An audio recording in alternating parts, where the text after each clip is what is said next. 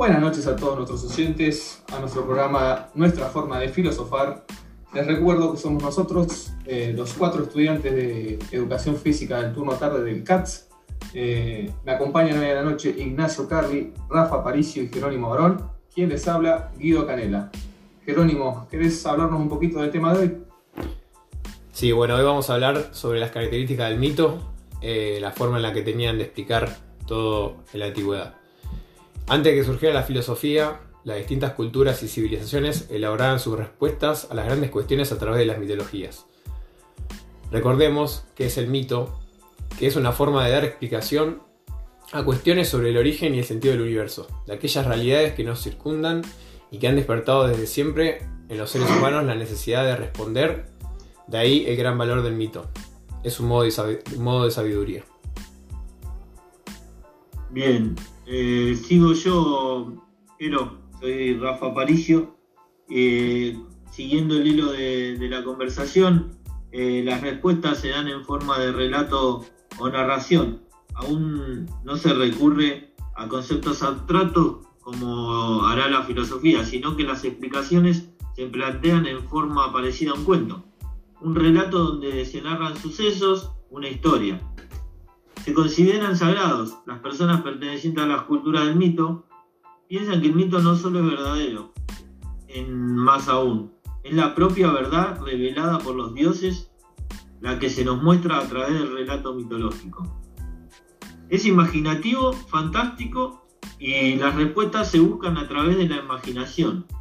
Esta es la forma en que inicialmente los humanos respondemos a los enigmas de un mundo desconcertante. Eh, recurre a seres antropomórficos, dioses con forma humana o agentes, y fuerzas de la naturaleza humanizados o personificados. Los mitos también ofrecen una respuesta arbitraria a aquello que pretenden explicar, ya que no pueden justificarse en base a razones ni argumentos.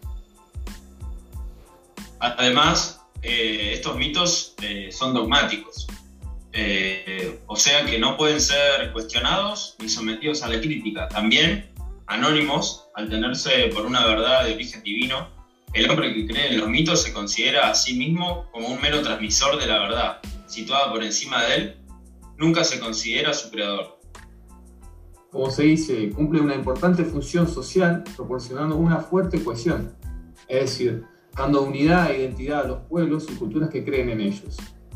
Además, cumple una función práctica, no solo proporciona respuesta, además permite tomar partido en aquello que nos preocupa a los humanos, a través de ritos como representaciones teatrales, oraciones o sacrificios. Los hombres en esa época pretendían ganar el favor de los dioses o aplicar su ira. Eh, no sé si Ignacio puede para más. Sí, como para cerrar el podcast, eh, que agregar que nada, después de, estos mitos, eh, lo que lo viene a reemplazar serían logos, que son las explicaciones racionales que se oponen a los mitos. Buscan, estas buscan respuestas concretas, eh, elementos objetivos, físicos, naturales, no religiosos ni poéticos o sobrenaturales como lo son los de los mitos, ¿no? Eh, con esto se quiere conseguir un mundo de un cosmos ordenado y bello y se descubre el orden y la armonía. Me parece perfecto. Muchísimas gracias Ignacio, Rafa y Jerónimo. Nos encontramos eh, la próxima. Les mandamos un fuerte abrazo y muchísimas gracias por escucharnos. Hasta luego.